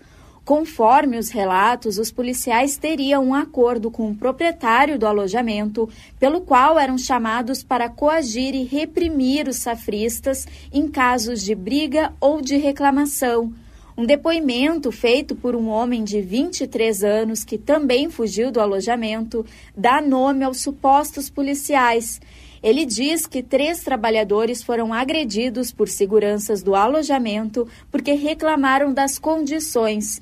O suposto brigadiano, que era identificado pelos trabalhadores do local como sargento, teria dito que quem reclamasse ou filmasse as condições da pousada seria morto. De acordo com um depoimento do safrista resgatado pela Polícia Federal, outros que reclamaram já teriam sido assassinados. Os depoimentos têm sido encaminhados para a Polícia Federal e a Brigada Militar. Nos relatos são mencionados dois soldados, mas o número pode ser maior, já que há outros indícios de que policiais fariam serviço particular para empresários da região serrana. A Corregedoria da Brigada Militar abriu investigação sobre os episódios, que também são averiguados pela Polícia Federal. E os trabalhadores começaram a receber hoje as verbas rescisórias. É isso mesmo, Vitória? Sim, Ramon. Segundo o Ministério do Trabalho e Emprego, cerca de 200 homens já estão com dinheiro na conta, com disponibilidade para saque. Aproximadamente 1 milhão e 100 mil reais foi disponibilizado pela empresa investigada Fênix Serviços Administrativos e Apoio à Gestão de Saúde Limitada para quitar os dias trabalhados e a rescisão. Alguns trabalhadores estavam com irregularidades no CPF e, para realizar o saque, precisam regularizar a situação. A negociação para o pagamento começou a ser feita ainda na sexta-feira, às 7 horas da noite, quando também foi decidido que cada trabalhador iria receber 500 reais e seriam transportados para seus municípios de origem. A partida acabou atrasando, mas 194 trabalhadores saíram a uma hora da manhã de sábado em direção à Bahia. Outros nove gaúchos ficaram liberados para retornar para suas casas a partir das 7 horas da manhã de sábado, quando passaram a noite na casa de passagem da prefeitura, e quatro baianos optaram por ficar na Serra Gaúcha. E Vitória, como é que ficou a situação da pousada que foi alvo dessa operação? Segundo o Ministério do Trabalho e Emprego, o local na rua Fortunato João Rizardi segue funcionando como pousada para pessoas em geral, com alvará liberado pela Prefeitura. Conforme o gerente regional do Ministério, Vânios Corte, a interdição se dá, além das condições de higiene, pelo espaço entre camas inadequado e pelo número de banheiros. Com isso, o local está impedido de servir como alojamento até que sejam feitas readequações. Atualmente, de acordo com Vânios Corte, estão hospedados outros trabalhadores e hóspedes comuns. Já em relação ao funcionamento como pousada, a Prefeitura afirma que pediu a interdição do local na última quinta-feira, sem detalhar os motivos, e aguarda a decisão judicial. Os bombeiros do município informaram que a capacidade no Plano de Prevenção e Proteção de Combate a Incêndio, PPCI, prevista é de 50 pessoas. O local tem licenciamento até 4 de dezembro de 2025 e a última fiscalização feita pelos militares foi no final de 2020. Obrigado, Vitória Leitsky, 11 e 21. Vamos à redação de GZH conversar com o Jean Peixoto. Tem mais informações sobre esse caso, já porque os trabalhadores resgatados dessa situação ali na Serra foram acolhidos pelo governo da Bahia. Boa noite. Alô, Gia Peixoto? Boa noite, Ramon. Boa noite a todos. Boa noite. Uh, me ouve, Ramon? Ouço sim. Pode falar. Certo. Bom, esses trabalhadores foram divididos em quatro ônibus, são mais de 190 homens, e chegaram hoje por volta de quatro e meia à Bahia. Uh, o primeiro ônibus tinha 54 resgatados e foi recebido na sede da Defensoria Pública Estadual, em Salvador. Outros três ônibus levaram 52 trabalhadores para a cidade de Serrinha, cinco para a cidade de Lauro de Freitas e 12 para a Feira de Santana, Lá, eles foram encaminhados para espaços de acolhimento. Além disso, fazem parte também do grupo de acolhidos mais 73 pessoas de cidades da região do Cisal, que fica a mais de 180 quilômetros de Salvador. Todos eles passaram por uma triagem eh, com avaliação das necessidades de saúde, condições de moradia e viabilização da reinserção em programas sociais e para o mercado de trabalho também. Né? A viagem iniciou na última sexta-feira e segue agora durante a noite para os resgatados que se deslocam para o interior da Bahia, né, que tem cidades que estão a 180 quilômetros da capital. Aqueles que não tiverem moradia ou familiares com quem possam ficar vão ser destinados a espaços de acolhimento nas próprias cidades. Esse caso veio à tona na semana passada, após as denúncias de, dos trabalhadores sobre casos de violências e ameaças sofridas em empresas da Serra. Ramon. Obrigado. Jean Peixoto trazendo um complemento dessa história que ainda seguiremos acompanhando. De Passo Fundo, temos a repórter Eduarda Costa, porque um empresário morreu depois de cair de um telhado lá em Constantina. Diga lá, Eduarda. Um homem de 49 anos morreu na tarde desta segunda-feira após cair do telhado de sua empresa enquanto fazia limpeza de placas solares no centro de Constantina, no norte do estado. A vítima foi identificada como Fabiano Ferronato, proprietário de uma empresa de recuperação e recondicionamento de pneus. O SAMU, Serviço de Atendimento Móvel de Urgência, foi acionado e o homem chegou a ser encaminhado para o hospital de Constantina, mas não resistiu aos ferimentos. Fabiano Ferronato deixa a esposa e três filhos, duas meninas e um menino. De Passo Fundo para a Rádio Gaúcha, Eduarda Costa. Obrigado, Eduarda. E vamos a Santa Maria. No dia dos 10 anos e um mês da tragédia da Botkiss, a Associação dos Familiares de Vítimas e Sobreviventes da tragédia de Santa Maria faz uma vigília de protesto em frente ao Tribunal de Justiça. Nayon Cursino traz os detalhes. A Associação dos Familiares de Vítimas e Sobreviventes da Tragédia de Santa Maria realizou nesta segunda-feira uma vigília em frente ao prédio do Tribunal de Justiça do Estado em Porto Alegre. Conforme a associação, a intenção foi marcar os 10 anos e um mês da tragédia, completados neste dia 27 de fevereiro, pedindo celeridade no julgamento dos recursos que questionam a anulação do júri realizado em dezembro de 2021 e que condenou os quatro réus pelo incêndio, mas que acabou anulado. No ano passado, os desembargadores da primeira Câmara Criminal do Tribunal de Justiça anularam o júri do caso ocorrido em dezembro de 2021 e optaram por submeter os réus a um novo julgamento. Por dois votos a um, os desembargadores entenderam por acatar nulidades alegadas pelas defesas. Com isso, o mérito nem chegou a ser analisado e os réus foram soltos no dia 3 de agosto. Contra a anulação do julgamento, o Ministério Público e a Associação dos Familiares de Vítimas entraram com um recurso especial junto ao Superior Tribunal de Justiça e outro extraordinário junto ao Supremo Tribunal Federal. Ambos ainda não foram julgados. Conforme o Tribunal de Justiça, esses recursos que questionam a anulação do júri estão sendo analisados para saber se haverá encaminhamento ao Superior Tribunal de Justiça e ao STF, chamado Juízo de Admissibilidade. Lembrando, na ocasião, Elisandro Spor, proprietário da Kiss, havia sido condenado a 22 anos e 6 meses de prisão em regime fechado. Mauro Hoffman, sócio da Casa Noturna, tinha sido condenado a pena de 19 anos e 6 meses de prisão. O vocalista da banda gurizada fandangueira, Marcelo de Jesus dos Santos, foi sentenciado a 18 anos, mesma pena de Luciano Bonilha Leão, que era assistente de palco da banda. Após a anulação do júri, em agosto do ano passado, os quatro foram soltos.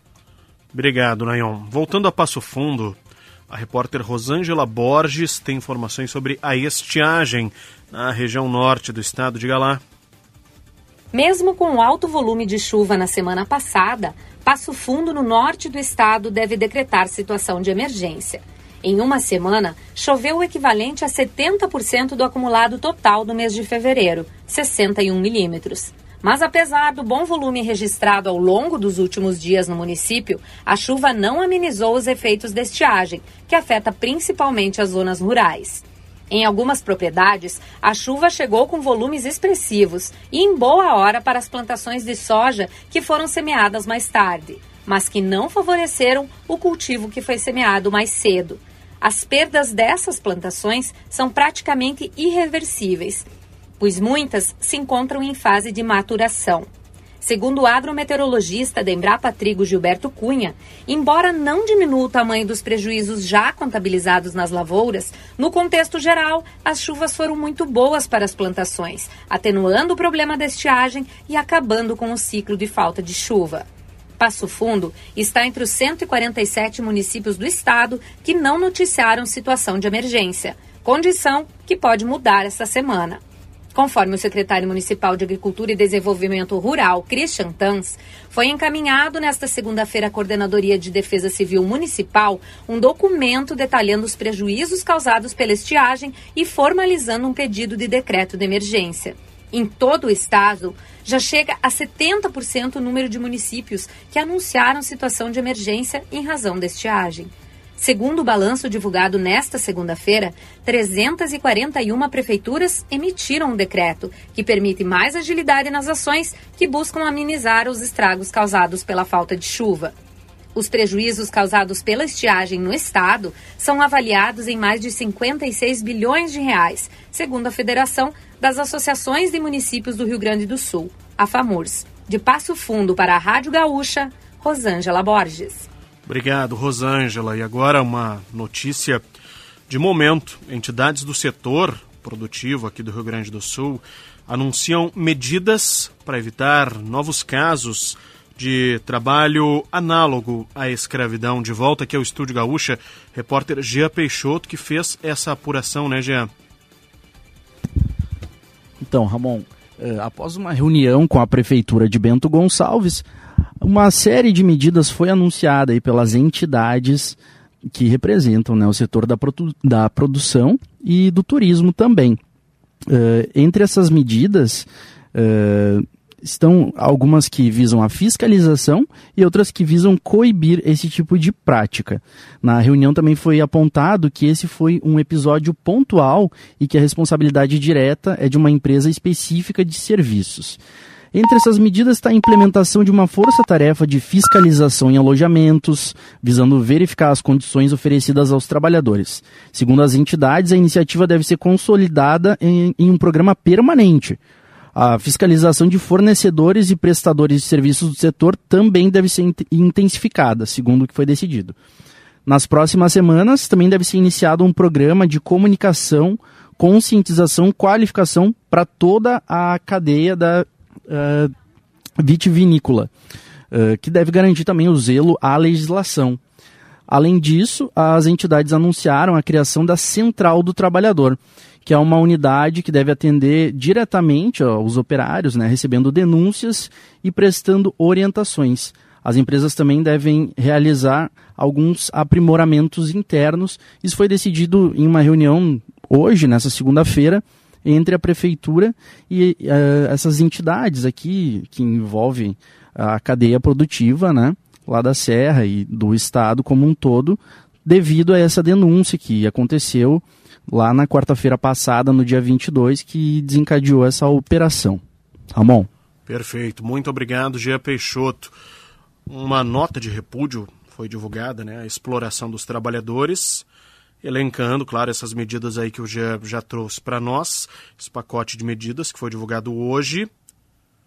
Segundo as entidades, essa iniciativa deve ser consolidada em um programa permanente.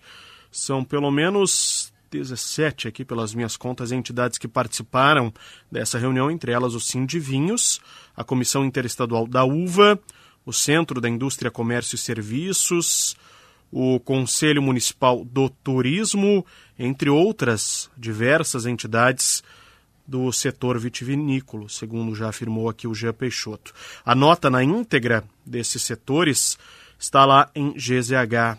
Em instantes estará lá em GZH. Agora, 11h32, para encerrarmos o nosso giro pelo interior, Vamos falar de outra safra, a safra de oliva. Rio Grande do Sul deve colher uma nova safra recorde. Bruna Oliveira traz os detalhes. Boa noite para ti, boa noite ouvintes. Noite. O Rio Grande do Sul deve produzir nesta safra 500 mil litros de azeite de oliva, um marco seguido para a cultura que a cada ano vem se expandindo no estado. Na última safra, a produção foi recorde e chegou a 448 mil litros. Iniciada há cerca de um mês, a colheita atual já indica que será promissora. Cerca de 10% da safra já foi colhida e as frutas mostram que a qualidade está excelente, também como um efeito da falta de chuvas. A combinação de clima ideal e manejo adequado resulta em produtos de excelente qualidade e reconhecimento internacional. No último ano, o azeite extra virgem brasileiro recebeu 130 premiações. Um desses destaques vem aqui do Rio Grande do Sul com a Prosperato. A empresa é a única brasileira do ramo que tem toda a cadeia produtiva da oliva, desde a produção das mudas até o varejo próprio. A reportagem visitou nesta segunda-feira os olivais que ficam no município de Sentinela do Sul e a expectativa é de que o rendimento da fruta seja um dos destaques nessa safra. A empresa espera colher 400 toneladas de olivas e produzir 50 mil litros de azeite. Lá em GZH nós temos fotos da colheita e mais informações sobre o crescimento da olivicultura aqui no Rio Grande do Sul. Muito bem, portanto está lá em GZH também essa matéria da Bruno Oliveira que foi lá conferir a colheita de oliva. Colheita das azeitonas, mais uma atividade econômica que cresce, cresce muito aqui no nosso estado. Na capa de GZH agora, de volta para casa, trabalhadores resgatados em situação análoga à escravidão no Rio Grande do Sul são acolhidos pelo governo da Bahia. PM são investigados por suspeita de acobertamento do trabalho análogo à escravidão na Serra. E a pousada onde ocorreu a operação de resgate dos trabalhadores em Bento não pode ser utilizada como alojamento. Essa é a matéria de capa neste momento em GZH. Além disso, essa matéria também da Oliva está lá na nossa capa. Um crime na Zona Leste. Quase cinco anos depois, seis pessoas vão a júri em caso de jovem que teve assassinato gravado aqui em Porto Alegre. Governo anuncia que voltará a cobrar impostos sobre combustíveis com tributação maior sobre a gasolina. O ouvinte perguntava aqui pra gente. E a gasolina, alguma novidade? Teremos aumento na bomba? Quem perguntou foi o ouvinte Fabrício Lima. Samantha Klein trouxe, Fabrício, no início do nosso programa essa informação. Sim, teremos um aumento, pois voltaremos a ter cobrança de impostos federais. Ainda não sabemos o quanto será este aumento. Além disso, na capa, Moraes decide que a STF tem competência para julgar militares sobre atos golpistas de 8 de janeiro. Além disso, todas as informações, por exemplo, sobre a eleição de Messi, Lionel Messi, argentino, como melhor do mundo pela sétima vez. Sete vezes Lionel Messi, melhor jogador do mundo, em escolha da FIFA. Além disso, claro, os destaques da dupla Grenal, do clássico Caju que tivemos hoje, tudo lá em GZH. Por falar em dupla Grenal, nós vamos fazer um rápido intervalo. Na volta tem o boletim da dupla, com o Douglas Demoliner, com o Felipe Duarte, aqui no Estúdio Gaúcha. Lembrando que o Estúdio Gaúcha sempre é para Santa Massa, isso muda o seu churrasco. Lojas Quero Quero, fazer parte da sua vida é tudo pra gente. Vem pra Claro e faça seu multi do seu jeito, claro! Você merece o novo. Escolha o Cicred, onde o dinheiro rende um mundo melhor. Yara Fertilizantes e Aravita transformam sua lavoura. Visite o parador do Grupo IES em Xangri-Lá e aproveite suas férias para sair de carro novo. Espaço Luz, Energia e você, juntos por um mundo melhor. E Praia, Verão e Kate O. Vem para onde a diversão acontece, kto.com. Nós já voltamos.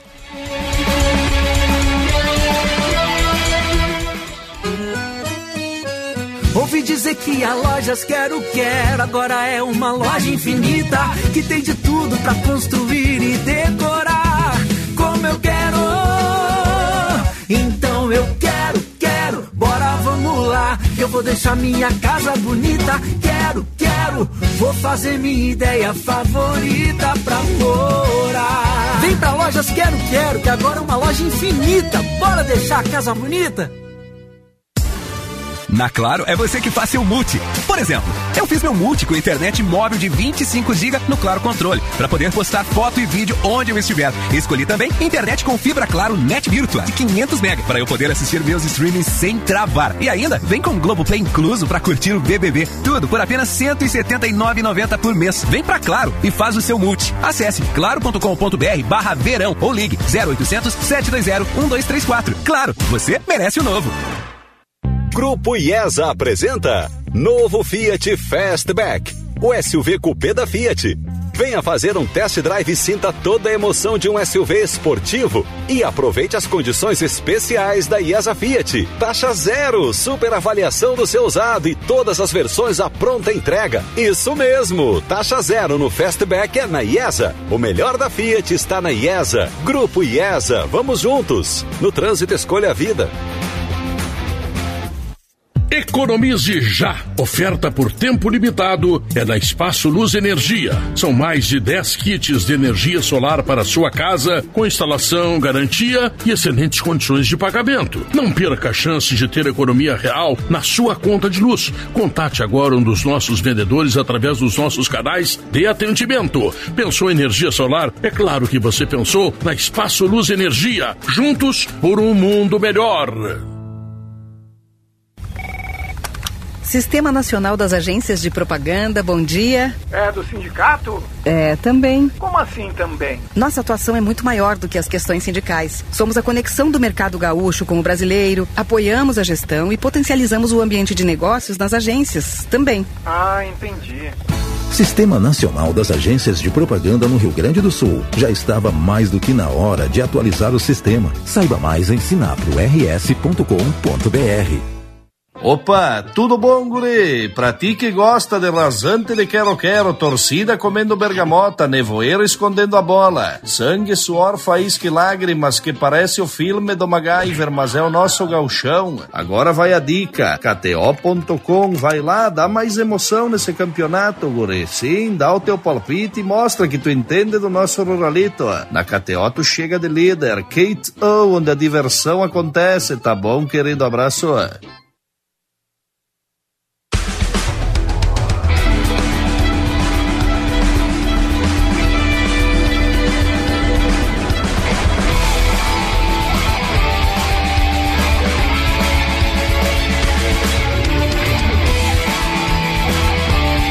Estamos de volta com o Estúdio Gaúcha, aqui pela Rádio Gaúcha, tua voz, nessa noite de terça-feira, 11h40, 11 horas 40 minutos. Muito obrigado mais uma vez por sua audiência, sua companhia neste final de noite. Daqui a pouquinho, vem chegando já aí, já vi ele aqui pelos corredores, o Esporte e Companhia com o Rafael Collin. Daqui a pouquinho o Colin pinta aqui no nosso estúdio também para falar com a gente. Antes, tem o boletim da dupla Grenal. Pra quem, Vitória Fagundes? Ferramentas de Tools na mão de quem faz. Santa Clara, há 110 anos a gente faz tudo para você fazer tudo melhor. CERS, unir ideias, move o futuro. Acesse ciers.org.br. O Liquida Porto Alegre está arrasador no grupo Elevato. Visite uma loja e veja as ofertas especiais.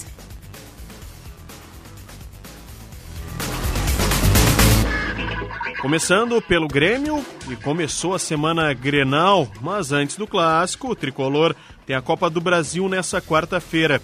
Time está definido para enfrentar o Campinense. Felipe Duarte, muito boa noite. Boa noite, Ramon. É, o time está definido para o técnico Renato Portaluppi, mas ele fez questão de manter sob sigilo, né, sob mistério, essa escalação para o jogo contra o Campinense. Que, aliás, essa é a curiosidade, né? O Campinense é um time da Paraíba, jogou inclusive nesse final de semana um clássico lá contra o 13, empatou em 0 a 0 está muito focado no campeonato estadual, mas vai colocar o que tem de melhor diante do Grêmio na próxima quarta-feira. E eu iria fazer esse parêntese, né? O Campinense é da Paraíba, mas o jogo é em Brasília, no estádio Mané Garrincha, quarta-feira, 8 horas da noite. É um jogo muito importante, desportivamente para o Grêmio, né? Afinal de contas, é um torneio é, nacional e também financeiramente. Só por jogar essa primeira fase, o Grêmio vai embolsar 1 milhão e 400 mil reais.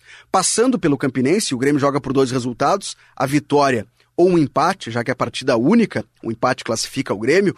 Se isso acontecer, o Grêmio classificando a segunda fase vai embolsar mais 1 milhão e 700 mil reais. Por isso o Grêmio vai escalar o que tem de melhor e até a existe a possibilidade de repetição do time que na última sexta goleou Novo Hamburgo por 6 a 1.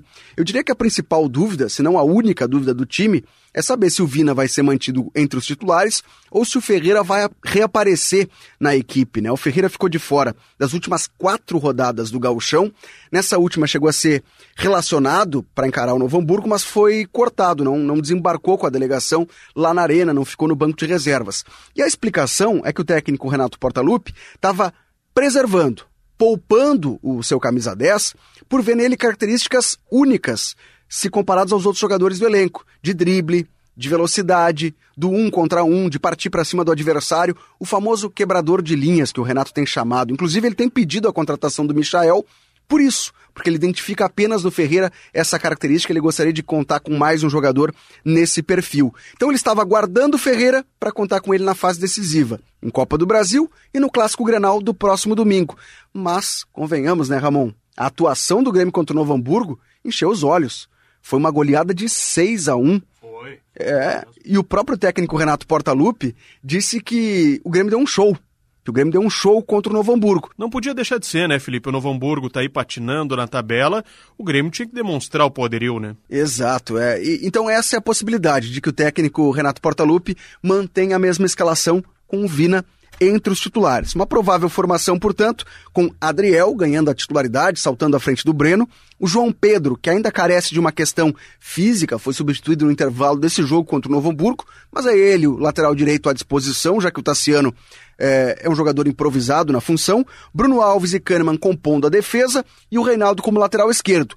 Pepe e Felipe Carbajo, que já deu para perceber, formam a dupla de volantes titular aos olhos do Renato, Bitelo, Cristaldo, e aí essa dúvida, né, Ferreira ou Vina, e lá na frente, a estrela máxima do time, o goleador Luizito Soares.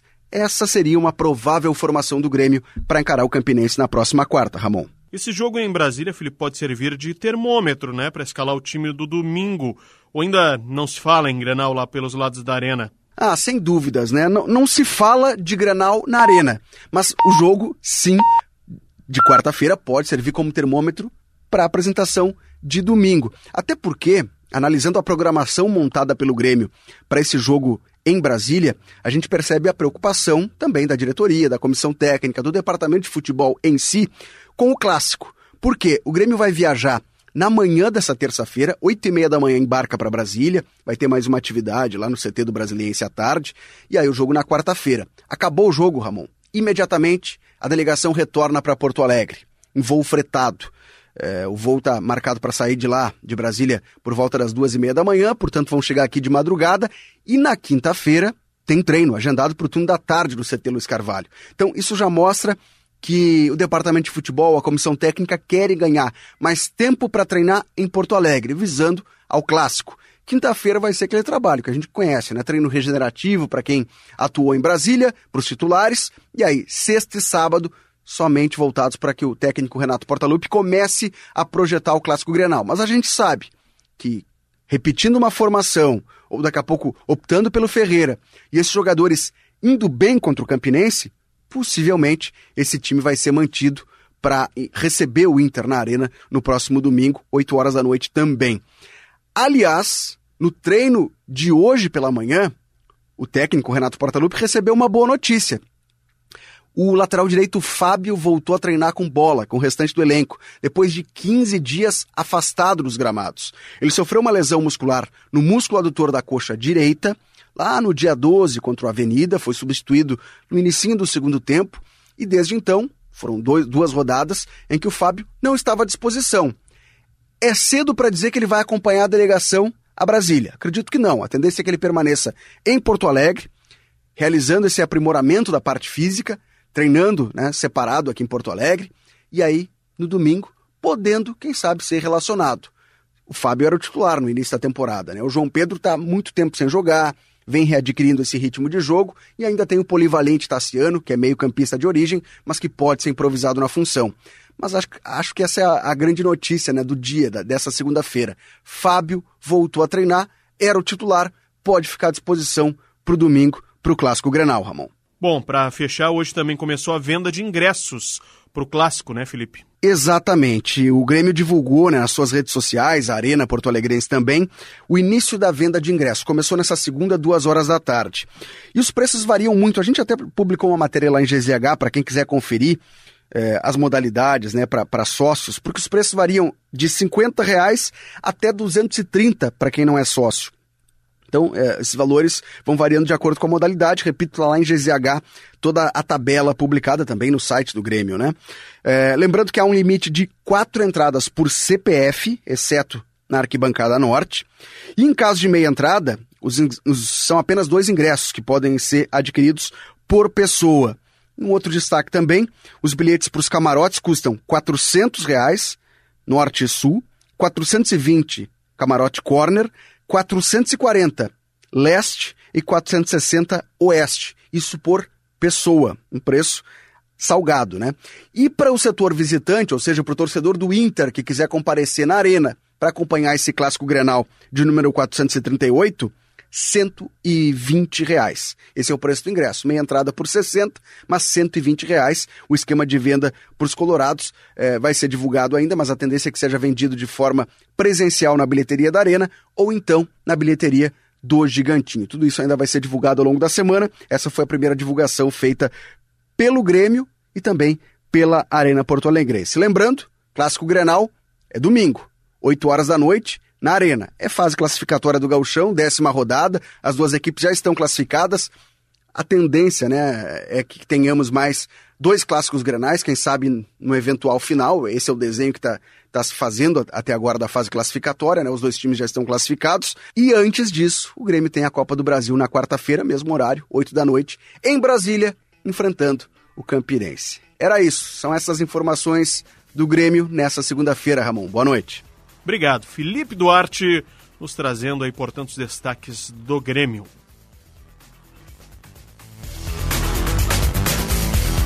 Bom, e o Internacional tem uma semana inteira somente de treino, sem jogo no meio da semana. O Internacional entra mais adiante na Copa do Brasil. Douglas Demoliner, podemos dizer que o Inter está definido com um time titular para o Grenal do próximo final de semana? Boa noite. Boa noite. Boa noite, Ramon, a todos os amigos do Estúdio Gaúcha. Olha, Ramon, eu diria que hoje o time do Internacional está definido para o Clássico Grenal 438. Só que tem um detalhe justamente por ter essa semana cheia, por, essa, por ter essa semana completa de atividades no CT Parque Gigante, é que eu diria que o técnico Mano Menezes pode, de uma certa forma, fazer algum tipo de mistério durante os trabalhos na semana alterar para fazer uma espécie de, de para criar, melhor dizendo, uma espécie de dúvida na escalação do Internacional, porque quando se trata de Grenal, é muito difícil que o treinador acabe soltando a escalação, liberando a escalação ou confirmando o time que será utilizado com muita antecedência.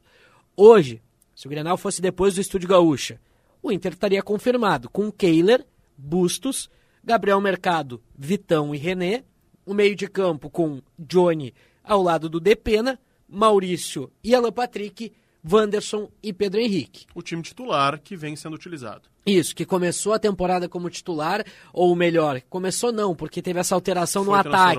Isso, depois, por causa né? da saída do, do alemão e o ingresso do Pedro Henrique. Mas o Mano Menezes tem observado outras possibilidades e alternativas. E aí, Ramon, a gente pode citar o Baralhas, Gabriel Baralhas pode aparecer, seja na função do Johnny ou até mesmo for, formando um tripé com o Depena e também com o Johnny, com uma possível saída do Maurício, isso não é descartado e também com a possibilidade do Luiz Adriano ser a principal atração, a principal surpresa para esse clássico. Fez um gol no treino hoje, né? Isso, na atividade realizada no CT Parque Gigante e que, inclusive, Ramon, durante esse treinamento, foi um, um jogo treino, um coletivo entre, entre o time reserva, aqueles que não iniciaram contra o Aimoré, contra o time sub-20 do Inter. A partida terminou 1 a 0 e foi o único gol da atividade marcado pelo Luiz Adriano no seu primeiro treinamento com o grupo de jogadores. Ele vai ser apresentado nessa terça-feira, inclusive. Tem a semana cheia de treinamentos para se ambientar com o clube, com, com os seus companheiros, para tentar o um entrosamento. Então, Ramon, te respondendo mais diretamente, depois de tudo isso, o Inter não está definido para o Clássico Grenal. Pois é, porque o Mano Menezes pode, Demoliner, inclusive pensar essa semana em alternativas até para tentar surpreender o Grêmio. Mas o fato é que o Inter vai com a força considerada máxima, né? É, o Inter não tem problema de desfalque para o Clássico Grenal. O, o Inter tinha muitos pendurados, preservou a maioria deles, no jogo contra o Aimoré, nenhum deles tomou terceiro cartão. O Vitão estava doente, né? Estava com, febre, com, gripe, com né? quadro de gripe, com febre, fez teste para Covid, deu um negativo. Então ele trabalhou hoje também no CT, correu ao redor do gramado, amanhã deve se juntar normalmente à atividade no, no CT Parque Gigante. Então, Ramon, o Inter tem, se tivesse, a gente pode considerar um desfalque, que é o Gabriel. Mas esse só volta na, na metade da não temporada. É considerado neste ano. Né? Por enquanto ele ainda não é, não é considerado desfalque porque ele nem jogou. E pode-se dizer que o Inter tem reforço para o Grenal, que é o Nico Hernandes, que pode aparecer como alternativa no banco de reservas, assim como o Luiz Adriano. Então, o Mano Menezes tem a possibilidade de mexer no time, de tentar surpreender o Grêmio do técnico Renato Portaluppi nesse clássico 4-3-8. Mas pensando e observando tudo que o Mano Menezes tem falado, tudo que o Mano Menezes tem, né, na, nas suas entrevistas coletivas, defendido. Olha, Ramon, eu tendo a dizer que o Inter vai com aquele time que a gente falou no, no início. Mas por que, que eu não posso dizer que está definido? Porque é semana Grenal. Mas pela coerência, por toda a ideia que, que, que o Mano Menezes trabalha, a tendência é de repetição da, da escalação que vem sendo utilizada. O Inter treinou hoje com os reservas, amanhã voltam os titulares ao treino e vão assim até sexta? Isso, vai ser assim mais ou menos a agenda de, de programação do Internacional, porque o Inter folgou domingo, segunda-feira aquele primeiro trabalho, aquele primeiro treinamento, geralmente né? é o regenerativo, então uh, o próprio Vitão fez essa parte regenerativa também, trabalhos físicos. Então amanhã será o primeiro treino com grupo completo do Internacional nessa semana Grenal. O Inter de Moliner, para a gente fechar, tem alguma outra contratação em vista? A gente viu antes do jogo contra o Aimoré o vice-presidente de futebol falando que o Inter já tinha feito o que foi fazer na Europa, inclusive deixando escapar ali o nome de Ener Valência, uh, perguntado por um jornalista. O Internacional considera que o grupo está completo agora e espera Ener Valência e Arangues? Espera Ener Valência e Arangues e por enquanto o grupo do Internacional está fechado. Essa é a ideia. O Inter já fez os movimentos que podia fazer antes da fase de grupos da Libertadores da América, essa reta final do Campeonato Gaúcho e até mesmo, muito provavelmente, praticamente o primeiro turno do Campeonato Brasileiro, né, que, que vai terminar um pouco depois de julho, enfim. Mas o Inter fez esses quatro movimentos. Três oficializados, Nico Hernandes, Luiz Adriano e Charles Arangues através de um pré-contrato, e o Ener Valência, que por cláusulas que impedem que essa negociação seja divulgada ou oficializada pelo Inter e pelo próprio Ener Valência, o Inter também tem a contratação do equatoriano. Então, por enquanto, são esses quatro jogadores. E o Baralhas, né? E mais o Baralhas, que já, já, já foi um negócio mais, mais antigo, e aí a gente pode puxar outros reforços, o próprio goleiro John, que, é verdade. que também foi contratado nessa, nessa temporada. Mais alguma informação de Inter, de Molinar? Sim, Ramon, porque o Inter divulgou nesta noite o cronograma, o esquema de venda de ingressos para o Clássico Importante. Grenal. O... E até tem uma situação bem importante, de fato, porque o Grêmio oficializou a, a, o início da, comercializa... da comercialização perdão, dos ingressos. Felipe Duarte nos trouxe a informação Isso. há pouco. E o Inter confirmou nessa noite como será feita como será repassada a parte do Inter. São um pouco mais de 2 mil ingressos. Até a primeira informação que eu obtinha era de 2.500, mas passado pela assessoria do clube foi de 2 mil ingressos. Uh, a informação dessa noite, 120 reais é o custo e as vendas começam presencialmente e só presencialmente na quinta-feira na bilheteria do Gigantinho. Na quinta-feira? Nove da manhã. Dia 2. Ou seja, a pessoa vai ter que se programar para ir lá, entrar numa fila, vai ter distribuição de fichas, certamente. Vai chegar aos 2 mil, vai ser encerrado. 120 reais. Salgado o preço, né? Mas é o Grenal, não adianta. Primeiro o Grenal com grandes peças sendo apresentadas ao torcedor. É, mas questão de ser presencial. E aí tem mais um, fila, né? mais um detalhe importante, Ramon. As vendas começam na quinta-feira, como dissemos, e elas vão até o dia 4 de março, 4 de março, véspera do Grenal. Dia 2 e 3, né, até o sábado. Uhum. O, ou até o sábado. A preferência, né, ou enquanto durarem os ingressos, a preferência do sócio. Ah, ou seja, vai ter que chegar lá o sócio. Quem não é sócio vai ter que ficar de olho nas Isso, redes sociais. Isso, até sexta-feira, até sexta-feira será assim. Se tiver ingresso para o sábado, aí é de quem pegar. Aí o não sócio está liberado a partir do sábado às 9 horas da manhã, dia 4 de março, começa a venda para o público geral. Bilheteria do Beira Rio junto ao Gigantinho, das 9 às 6 da tarde. Aí tu pode pagar com cartão, dinheiro, enfim, os métodos é, de pagamento. A tendência é que os sócios comprem os 2 mil, né, que não sobre para o sábado, mas é, é um formato de venda complicado no mínimo. É, né? e é importante reforçar, Ramon. Não há venda digital. Não há ingresso digital. E quinta e sexta não há venda para quem não é sócio. Perfeito, somente para sócio. Então, quinta e sexta só para quem é sócio, sábado o não sócio pode comprar. Durante todos esses três dias, venda presencial na bilheteria do Estádio Beira Rio junto ao Gigantinho, não à venda digital. Bom, vamos acompanhar. Obrigado, Douglas Demoliner. Boa noite. Boa noite, Ramon. Bom programa para ti e uma boa noite. Tá aí o Douglas Demoliner. Barão da Madrugada da Gaúcha. Boa noite. Boa noite, Ramon. Tudo bem? Como estamos? Tudo bem? Eu tô ótimo, tudo tudo certo, pronto aí para mais uma madrugada em semana de Grenal, que sempre é muito legal. É, né? É. Semana Grenal é a torcida fica agitada, o pessoal nos grupos de WhatsApp fica se provocando, enfim, comentando sobre prováveis times, estava ouvindo atentamente aí os repórteres, o Mano Menezes de repente armando uma surpresa, mas que surpresa seria? Não há muitas alternativas de surpresa, a não ser que ele recue o time. Então aí não é uma surpresa positiva. Yeah. Né? Então, é, e o Grêmio ou é o esquema é, imprevisível da sexta-feira, ou é o esquema mais previsível com Ferreira na ponta e tal. Eu, eu sou mais do jogo da sexta-feira para o Grêmio ir mais com a cara do Renato mesmo, de propor jogo. Mas enfim, tudo isso eu estou convidando a galera para participar comigo na próxima madrugada esportiva da Gaúcha. Muito bom. Valeu, Colin. Valeu, Ramon. Este foi o Estúdio Gaúcha, aqui pela Rádio Gaúcha. Esporte e Companhia com Rafael Collin. Antes tem notícia na hora certa. Muito obrigado pela tua companhia. Nós voltamos amanhã. Tchau.